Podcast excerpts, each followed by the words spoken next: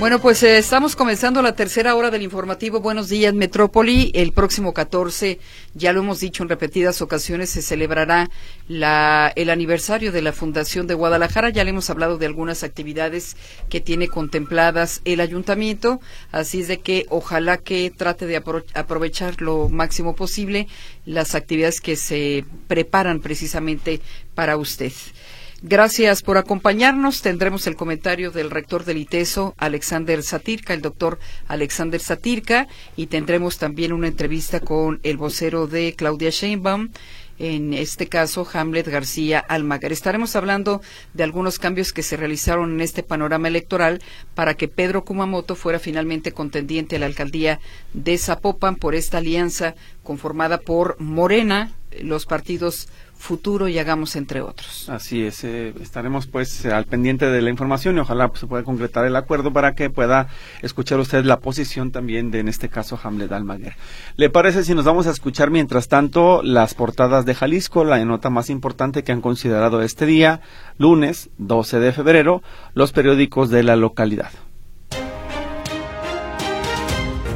Estas son las portadas de Jalisco.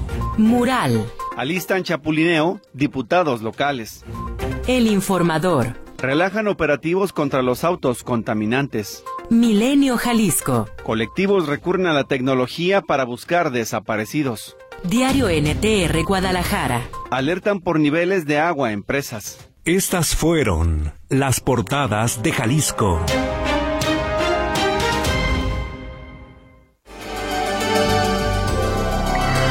El cardenal José Francisco Robles Ortega llama a la población a razonar su voto el 2 de junio. La fuga del pasado viernes generó todavía este domingo fuerte olor a combustible en Tololotlán, en Tonalá. Jalisco no ha sido capaz de detener el robo de gasolina. Es el segundo lugar nacional en Huachicoleo. Ante el alza en homicidios, este fin de semana arribarían 800 militares a la zona metropolitana de Guadalajara. Anuncia el Ayuntamiento de Zapopan que los trámites de matrimonio durante febrero serán gratuitos. Por ejercicio individuo de sus funciones, el gobernador Enrique Alfaro inhabilita al notario 126 Álvaro Guzmán Merino.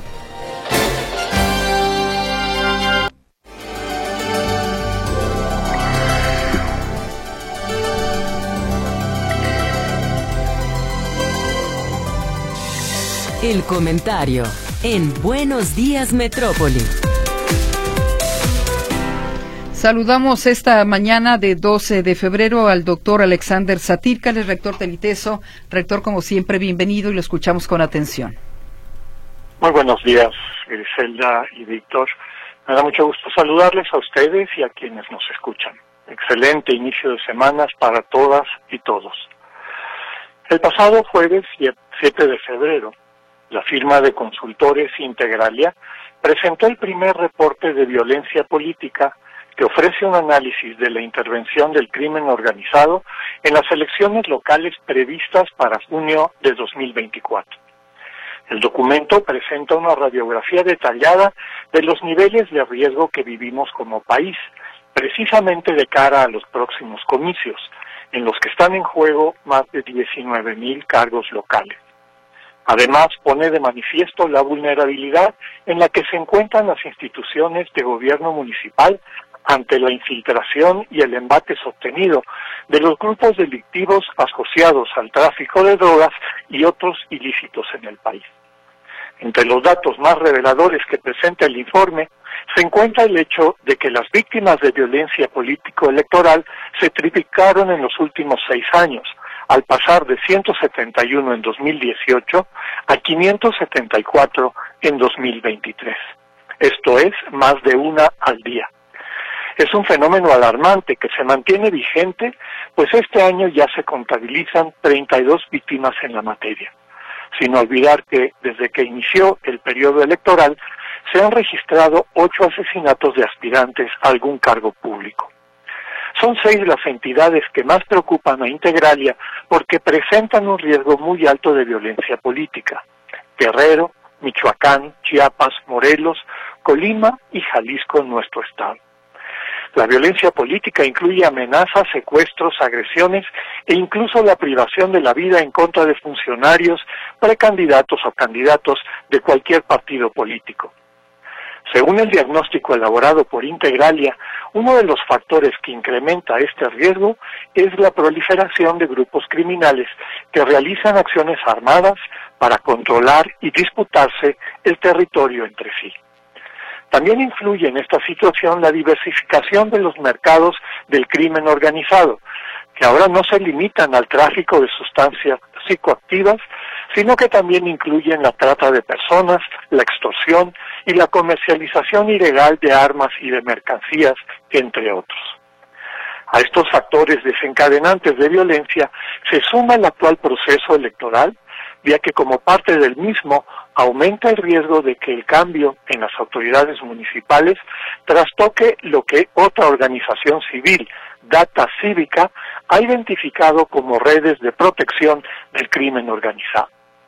Estas redes implican la existencia de acuerdos informales entre líderes criminales y autoridades de gobierno que resultan en la omisión de la ley o en una aplicación amañada a cambio de una contención pactada de la violencia o de favores económicos.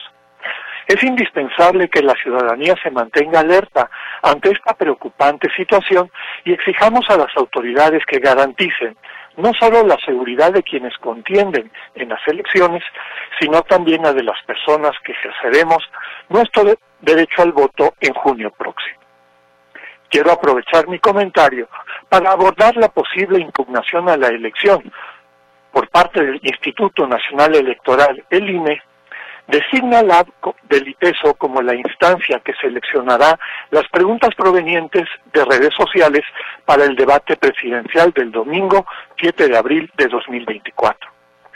La propuesta presentada por Signalab compitió con varias instituciones universitarias y de investigación y resultó ganadora por unanimidad.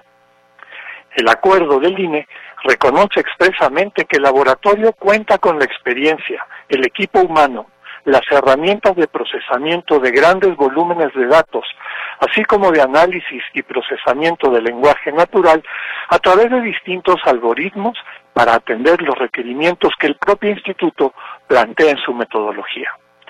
Signalab ya ha colaborado en las elecciones de 2018 y 2021 con el INE, por lo que la calidad y rigor de su trabajo está ampliamente probada. El ITESO es una universidad apartidista, comprometida con la democracia, con el diálogo y con la construcción de propuestas a favor de la justicia y la paz. Creemos que el trabajo académico riguroso es necesario para ampliar nuestra comprensión del mundo y nunca debe estar supeditado a conveniencias políticas de ningún actor de la esfera pública. Por ello, las investigaciones que se desarrollan en la universidad son diversas y sólidas y en ningún caso tienen el propósito de respaldar o apuntalar ninguna fuerza política. Los que conocen al ITESO saben que nuestra universidad es una agora permanentemente abierta a las distintas voces y al debate libre de las ideas. A México lo haremos avanzar desde el diálogo, la concordia y la colaboración. Este es nuestro compromiso. Hasta aquí mi comentario. Muchas gracias. Bueno, como usted lo dice, rector, el trabajo de Rosana Reguillo que se ha registrado durante décadas en favor de la juventud y para hacer estudios eh, pues eh, muy conscientes y muy comprometidos. Ojalá que en este caso la autoridad haga valer la razón y que no la deje fuera de este primer proceso que decidió el INE eh, ser quien filtre las preguntas de los ciudadanos a través de las redes sociales. Así es, Griselda, esa es nuestra esperanza. El ITESO es una institución con las características que ya describía yo antes de apertura, de diálogo, de seriedad en, nuestro trabajo, de una seriedad que es comprobable. Eh, toda la propuesta que se presentó a este concurso ante el INE es accesible y la gente la puede consultar. Eh, desde el punto de vista metodológico no tiene ningún tipo de reclamo posible. Al mismo tiempo, el ITESO es una institución que respeta la propia institucionalidad del país y hasta que nosotros recibamos alguna notificación en ese sentido, pues nos mantenemos en lo que la propia autoridad nos ha informado. Bien, rector, pues le agradecemos mucho la participación este lunes, mucho éxito en sus labores y gracias por la información. Con mucho gusto, Griselda Víctor, un saludo a toda la audiencia. Del rector del ITESO, el doctor Alexander Satirka.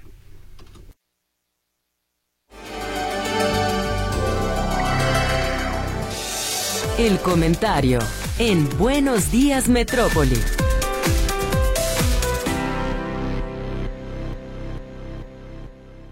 En Buenos Días Metrópoli. Bueno, y el ITESO y eh, Signalab han recibido un respaldo eh, pues muy significativo a través de las redes sociales entre periodistas, organizaciones, defensores de derechos humanos, autoridades educativas. Entre los periodistas que salen a la defensa de Signalab está don Salvador Camarena, quien menciona que esta eh, Signalab nació de la violencia Signalab es un laboratorio, es un centro de conocimiento, es un esfuerzo metódico, una nave que busca explorar el espacio digital. Signalab nació hace una década. Es dirigido por Rosana Reguillo, egresada del ITESO, donde ha sido directora de la biblioteca, profesora, investigadora y referencia desde los años 80 por sus estudios sobre jóvenes, inseguridad y otras dinámicas que afectan a México.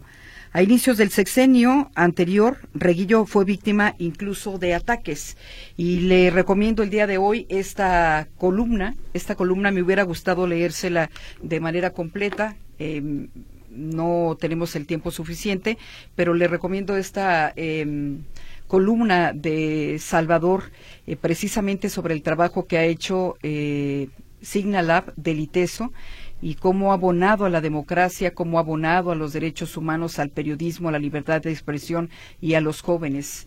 Así es de que ahí está la recomendación, se queda para usted y enseguida estaremos eh, platicando con Hamlet eh, García Almaguer precisamente sobre esta impugnación y algunos movimientos que se hacen en el ajedrez electoral precisamente para que Kumamoto entre como candidato a la alcaldía de Zapopan.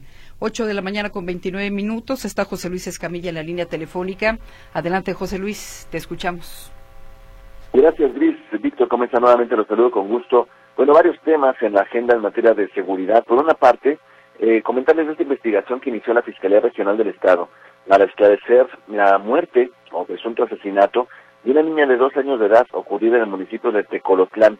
Resulta que policías municipales de Tecolotlán recibieron un reporte de una persona pequeñita que aparentemente no se había perdido la vida en una caída.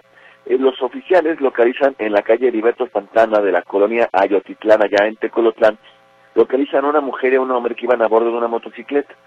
Eh, esta pareja traía consigo una eh, caja de cartón y cuando se ven sorprendidos por los policías, el hombre, el motociclista, le dice a los, a los oficiales, les ofrece la moto a cambio de que lo dejen ir, eh, de que lo liberen, de que no lo detengan. los oficiales no aceptan, obviamente no, bueno, como era, como debe ser su labor, no aceptan el trato y al revisar la caja localizan que dentro iba el cadáver de una pequeñita de dos años de edad con aparentes huellas de violencia. Esta pareja fue detenida por el delito de cohecho, en ese momento no por la muerte de la menor, sí por cohecho, pero bueno, en cualquier momento también se le estaría imputando el, el delito de haber asesinado a esta pequeñita de dos años de edad, que además era transportada en esta caja. Otro asunto importante, compañeros, que está en la agenda y que vamos a estar dándole seguimiento eh, durante hoy y los próximos días, es lo que ha estado ocurriendo en las inmediaciones del Parque Metropolitano. La semana pasada, o antepasada mejor dicho, platicaba del hallazgo de un cráneo eh, acá para el rumbo del centro acuático, a espaldas del centro acuático, pero dentro del Parque Metropolitano. Era un cráneo donde ya es puro hueso, vamos, eh, tenía huellas de haber estado enterrado y habían dejado un pájaro muerto. Aparentemente se trataba de un acto de brujería, magia negra y esas cosas que algunas personas eh, practican. Pero ayer en la mañana otro hallazgo similar, pero acá para el rumbo de calle Independencia y Avenida Economos, donde fue localizado otro cráneo abandonado junto a una mochila que estaba vacía. Eh, algo hace pensar pues que si es una persona que está haciendo alguna actividad de este tipo que está utilizando el Parque Metropolitano como centro ceremonial y de alguna manera está abandonando ahí estos cráneos. No hay letreros, no hay mensajes, no hay nada, simplemente el abandono o el hallazgo, mejor dicho, de estos cráneos, lo cual hace pensar que se pudiera tratar de un acto de brujería, una cosa así. Eh, aquí lo perseguible no es que alguien practique brujería, ¿no? Sino de dónde se están sacando esos cráneos, porque lo más seguro es que estén siendo robados de algún panteón.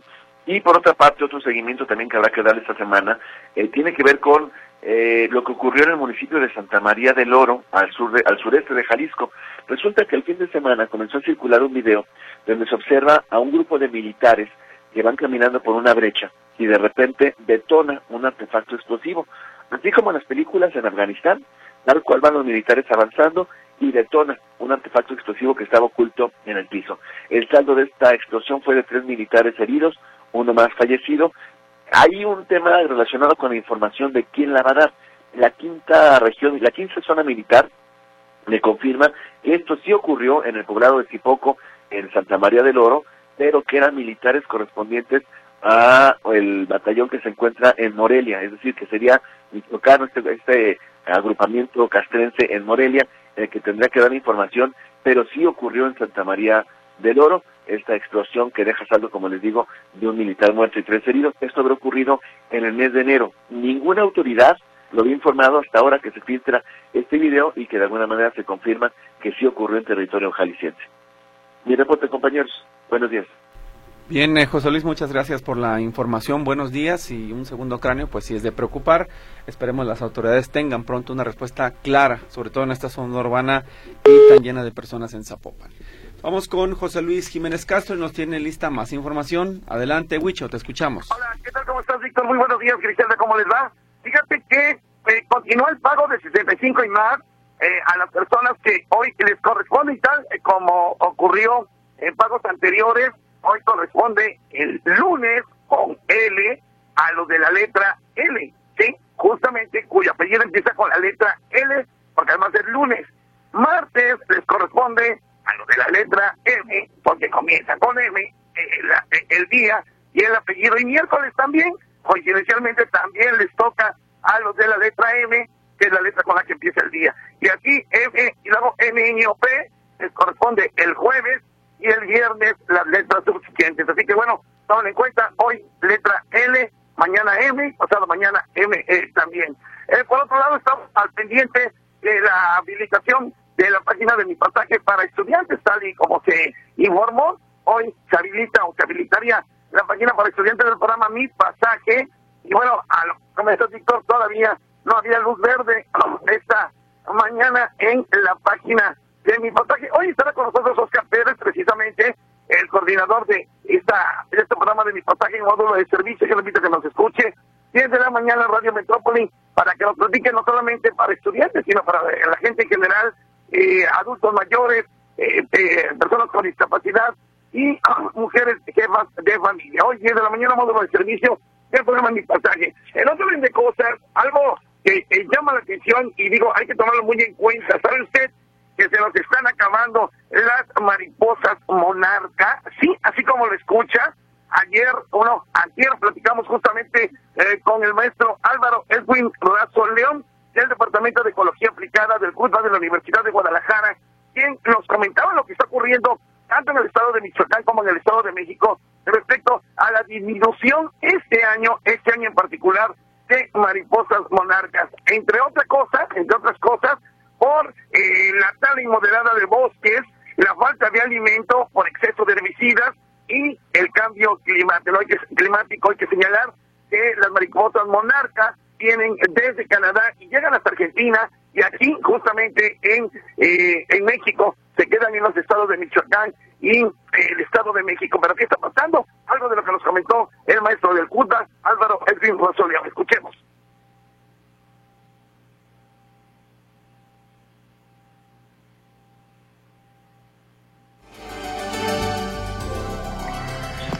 Salirse de, este, destruyendo los hábitats naturales, tenemos cada vez más flores también dentro de las ciudades o para la agricultura. Entonces este, necesitan alimentarse a lo largo de su migración y al tener menos plantas disponibles, pues este, también sobreviven menos ejemplares.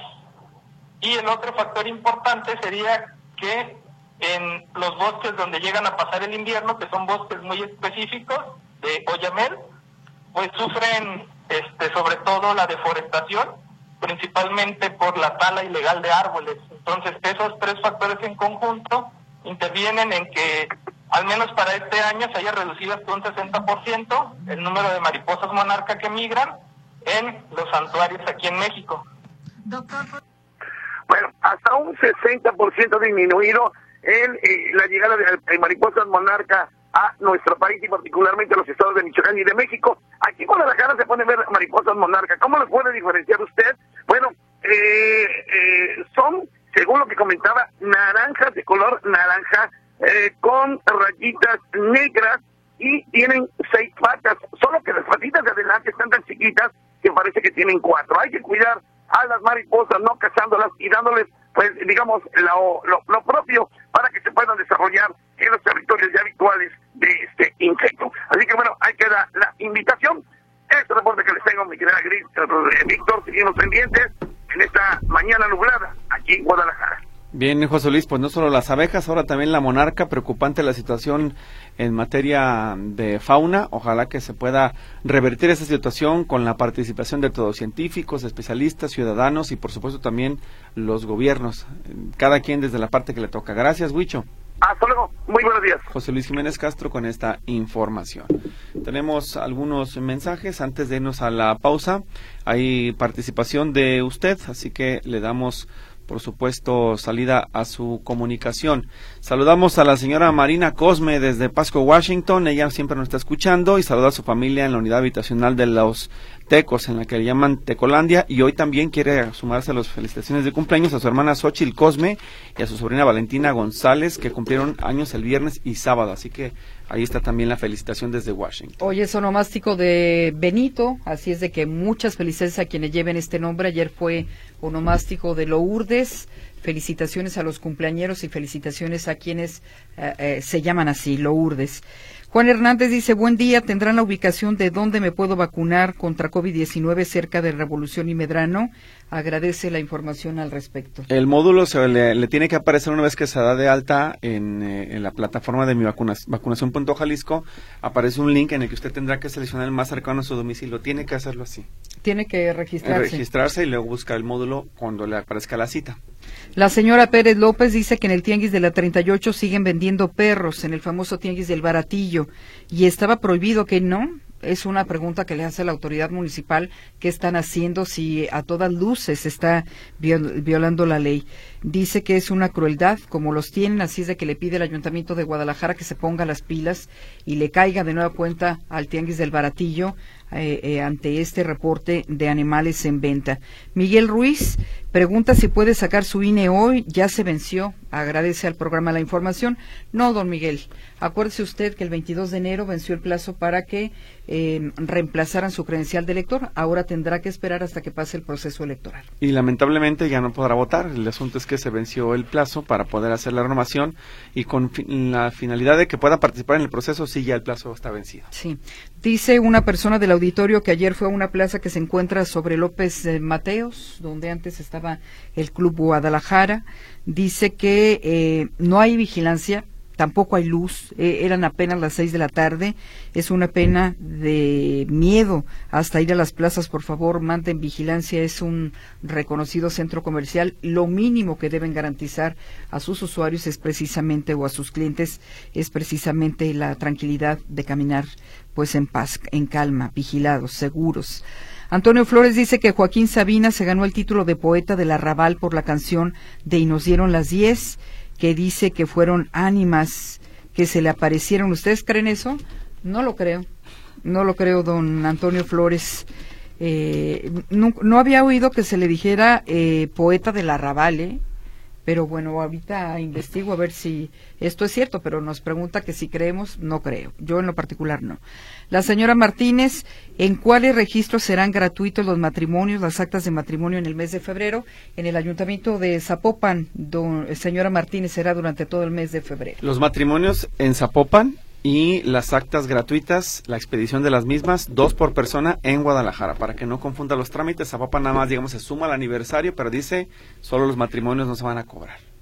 Y te dan tu acta. Y te dan tu acta, así es. Entonces, aprovechelo si usted se va a casar en este, en este mes.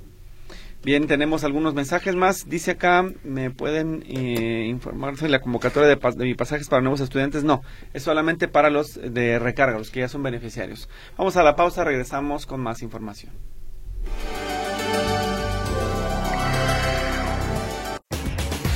La entrevista en Buenos Días Metrópoli. Bueno, ojalá que nos alcance el tiempo porque hay temas interesantes que preguntarle, que compartir con él. Uno es este movimiento electoral eh, para que eh, Pedro Kumamoto pues eh, contienda por la alcaldía de Zapopan. Otra es la impugnación sobre la participación del ITESO en la filtración de preguntas ciudadanas en el debate presidencial de abril. Y otro, por supuesto, la seguridad y los focos rojos en que se encuentra Jalisco. Seguridad que tiene que ver con la elección, por supuesto. Saludamos en la línea telefónica para hablar de estos temas al diputado federal de Morena por Jalisco, Hamlet García Almaguer. Diputado, muchas gracias por acompañarnos esta mañana. Todavía no pide licencia, ¿verdad? Buenos días, Griselda. Buenos días a Víctor y a toda la audiencia. No, no, no estoy obligado conforme a la legislación. Eso aplica para quien busque ser gobernador del estado 90 días antes de la elección. Y yo todavía no estoy buscando la gubernatura de Jalisco. Bien, bueno, pues platíquenos. eh, tenemos entendido que por una decisión del Tribunal Electoral se obliga a hacer algunos cambios a la alianza, sigamos haciendo historia, eh, algunos eh, eh, reacomodos electorales respecto a las candidaturas y se salva Pedro Kumamoto. Bueno, el Tribunal Electoral del Estado de Jalisco, en una eh, sesión que duró 25 minutos y en la presentación sin discusión alguna del proyecto del recurso de apelación 3 y sus acumulados del año 2024, determinó eh, exclusivamente para la coalición Juntos Hacemos Historia aplicar reglas de género. El tribunal en esta sentencia, a partir de la página 38 y hasta la 53, habla sobre la importancia de la paridad eh, sustantiva. Retoma discusiones que hemos tenido en el Parlamento Federal, incluye tratados internacionales, habla de las vertientes de la paridad sustantiva tanto en su ámbito horizontal como vertical, y luego de manera contradictoria e incongruente determina que para lograr una paridad sustantiva en las competencias electorales de nuestro Estado, solamente se va a obligar a Morena y aliados a que cumplan con ciertas directrices eh, fijadas con acupuntura para afectar a nuestros más claros contendientes en esta competencia, aspirantes ahora en el proceso interno y futuros candidatos a las diferentes alcaldías que integran el bloque de los 20 municipios más poblados del, del estado. Entonces nosotros, bueno, pues ya estamos en los detalles finales de los agravios que componen eh, el recurso que vamos a presentar esta tarde y que compete resolver afortunadamente a la sala regional del Tribunal Electoral del Poder Judicial de la Federación de. ¿Qué cambios exactamente se están planteando? Son muchos ajustes. Eh, mira, los órganos nacionales de nuestro movimiento determinaron que lo principal es la supervivencia de nuestra alianza. El Tribunal Electoral del Estado y el Instituto Electoral del Estado están cargando sobre sus hombros al pequeño movimiento ciudadano. Y los tres van contra nosotros. Y digo que los tres porque en este espacio y en otros espacios de nuestro sistema hemos dado cuenta de la actitud del IRPC en relación a la campaña institucional utilizado palabras altisonantes y que eran idénticas a las usadas por Xochitl Gales. A raíz de esta sentencia del tribunal nosotros le solicitamos al IRPC que nos diera tiempo, que prorrogara el registro, porque los movimientos de género por supuesto que afectan en la autodeterminación de los partidos y en las composiciones internas. Nosotros tenemos que dialogar con nuestros aliados, tenemos que analizar las encuestas, los procesos internos naturales. Y si al cuarto para las 12 te modifican las reglas de género, pues es natural que la autoridad administrativa te pueda dar unos cuantos días para realizar los ajustes. Y nos contestaron que no, que nos tenemos que atener a los tiempos que existen cuando todavía ni siquiera hay certeza sobre lo que la autoridad va a interpretar en relación a esta sentencia. Y finalmente, bueno, pues eh, con esta resolución nuestros órganos nacionales acertadamente determinan privilegiar la supervivencia de esta mega alianza y privilegiar también municipios estratégicos de la zona metropolitana. Entonces vamos juntos en Guadalajara, vamos juntos en Zapopan, vamos juntos en Tlaquepaque, vamos juntos en Tlajomulco y eh, se modifica la coalición para que eh, compitamos solos en Tonalá y en Ocotlán, entre muchos otros. Eh, tuvimos que realizar ajustes, estuvimos trabajando durante 48 horas continuas con la Comisión Nacional de Elecciones y otros integrantes de los órganos nacionales para poder realizar un acomodo que nos eh, afecte lo menos posible, pero este agravio por parte del Tribunal Electoral no, no es gratuito. A nosotros nos parece que es mejor que cualquier encuesta, porque demuestra la preocupación que existe en el gobierno del Estado y la preocupación que también existe en Movimiento Ciudadano. Eh, no se pueden hacer trajes así a la medida. Si lo que busca el tribunal es garantizar paridad sustantiva, tendría que hacerlo para todos los partidos. Y esa es la postura que nosotros tenemos en la impugnación que Ahora, van solos en Tonalá y Ocotlán, pero van en alianza en Zapopan y se queda Kumamoto como candidato. Esa postulación la tiene que definir eh, nuestra Comisión Nacional de Encuestas y la Comisión Nacional de Elecciones. Lo que nosotros aseveramos antier es que por una determinación del tribunal no se le va a descartar. Claro que él puede ser el candidato a la alcaldía de Zapopan. Eh, es una determinación, reitero, que compete a los órganos, pero no va a ser por un tema que nos quieran imponer desde el Tribunal Electoral, sino que ellos nos hagan la lista de candidatos. Bueno, prácticamente es lo que quisieron hacernos. Guadalajara. ellos, quieren, ellos quieren acomodar las cosas para, para que nosotros postulemos a las personas que ellos determinen, no las que la militancia y la ciudadanía de Morena determinen. Ahora, diputado, ¿con quién van en Guadalajara? Esa es una determinación de la Comisión Nacional de Elecciones y de la Comisión Nacional de Encuestas, pero vamos juntos. Mira, eh, cuando se inscribe el convenio de coalición ante el instituto eh, que lo presenté ayer, lo que se elabora ahí es a quién se le asignan las postulaciones, el siglado a los partidos políticos y cómo se componen las planillas. Pero ahí no se dice el género. Ante el instituto lo único que tienes que inscribir es partido que encabeza y cómo se compone tu, planilla. Entonces, lo que te puedo decir es que Guadalajara está siglado a Morena, que eh, Zapopan está siglado a Futuro, que Tlaquepaque y Tlajomulco están siglados a eh, Morena, que La Barca está siglado a Gamos, y bueno, pues estamos en esta eh, ruta jurídica para anular la determinación ilegal inconstitucional del Tribunal Electoral de Jalisco. Sí, luego de estos ajustes que ustedes realizan para poder tener sus candidatos acomodados en estas condiciones, si el tribunal aún así se atreviera a tratar de anular candidaturas, ¿ustedes tienen ya una estrategia jurídica para revertirlo, Sí, claro, la sala regional y la sala superior. ¿Y les da tiempo, diputado? Por eso solicitamos la ampliación y nos, nos la negaron. Y en la otra alternativa, ¿cuál, cuál sería? Es decir, eh, también queda claro que en, el año pasado, por ejemplo, Movimiento Ciudadano se aferró a que cambiaran las reglas en el caso de la paridad y ahí sí, pues les afectaba en el caso del candidato a gobernador, porque esa es una diferenciación de criterios de parte de los tribunales en, en ambos casos. Ah, bueno, el caso de la postulación a la gubernatura sigue vivo y está relacionada con el mismo principio. Paridad sustantiva significa que postules a las mujeres en los municipios donde eres más competitivo. Por cierto, nuestra mega alianza pues no es más competitiva en Apopan que en Tlaquepaque, ¿eh? porque la composición es a partir de los resultados que se obtuvieron en las elecciones de 2021.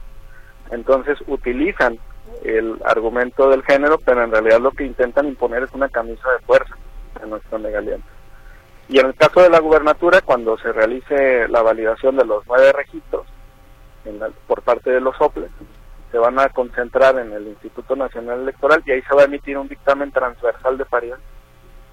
Y ahí es donde nosotros también tenemos la oportunidad para impugnar porque Movimiento Ciudadano en los otros ocho eh, concursos, en las otras ocho contiendas estatales, eh, está abajo de un dígito en las encuestas y además así ha tenido los resultados en los últimos seis años. La única entidad donde puede tener posibilidades de competencia es Jalisco se le aplica el criterio de paridad sustantiva, entonces aquí tendrían que postular mujeres. Bien, pues eh, nos queda muy poco tiempo. Teníamos otro de los temas pendientes que era la impugnación por la participación de Signalab en, la, en, el filtrado de preguntas ciudadanas. Sí, pues mire, escuché la intervención del rector diciendo que el peso no hace política. Eh, yo lamento que el rector no esté enterado que desde el ITESO se hace política. Quizás su política interna sea no hacer política. Sin embargo, pues hay quien no le está obedeciendo. Nosotros contamos con más de 70 publicaciones en redes sociales por parte de la directora de Signalab que van a formar parte de la impugnación ante la Sala Superior del Tribunal Electoral. Y será la autoridad jurisdiccional quien determine si esos signos inequívocos de parcialidad son sostenibles para asignarles esta determinación de las preguntas del debate. 70 eh, publicaciones con qué tipo de contenido? En contra de la cuarta transformación, en contra del presidente de la República, Andrés Manuel López Obrador, en contra de la doctora Claudia Sheinbaum y a favor otras de Xochitl Gálvez. ¿Cuándo ustedes presentarán la impugnación oficial? Hoy por la noche. Hoy por la noche. ¿Y consideran que la autoridad electoral debe dejar fuera de aliteso de esta... No, no, no. A ver, es que es lo mismo, se envuelven en la institución, pero nosotros a quien señalamos es a la persona que está haciendo política desde la institución. A Rosana Reguillo. Correcto. Y no lo estamos afirmando nosotros. Son sus propias publicaciones en sus redes sociales oficiales personales. ¿Y Signalab podría participar? Ella es la que está descarrilando a Signalab, que es quien la dirige. O sea, ¿ustedes consideran que no debería haber ningún tipo de contenido personal? Tiene que haber neutralidad y tiene que haber imparcialidad. Y te estoy hablando de 70 publicaciones, no de una o dos. ¿Ustedes desde cuándo están monitoreando esta situación? Esto solamente compete a los últimos seis meses, pero nos podemos ir más para atrás. 25 de ellas son hasta diciembre del 2023. Y en seis meses 70, pero le podemos escarbar más. ¿Y cuál es su propuesta, diputado? Pues la propuesta es que se anule esa determinación. Esos son los efectos jurídicos de la sentencia, anular los actos. Bien, otro de los asuntos importantes a tratar es el tema de la seguridad eh, ya lo manifestaba el rector del ITESO, ya lo dimos a conocer también en su oportunidad. Jalisco está enmarcado como una de las entidades en que podría haber problemas electorales por seguridad. Sí, lo, hemos eh, manifestado y comentado en otras oportunidades. Yo espero que, así como existe un protocolo a nivel nacional, una mesa de trabajo del INE con las instancias de seguridad federales, aquí también en el Estado de Jalisco las eh, instancias locales las instituciones comiencen a trabajar de manera conjunta en este proceso. Bien, ustedes tendrán ahorita a las nueve de la mañana una rueda de prensa, lo dejamos diputado, le agradecemos esta información preliminar y estaremos al pendiente de la información. Muchas gracias. Gracias y muy buenos días. Buenos días. El diputado federal de Morena eh, por Jalisco, Hamlet Almaguer. Pues nos despedimos, se terminó el tiempo. Sí, nos vamos. Gracias por su participación. Recuerde que esta información estará disponible más adelante.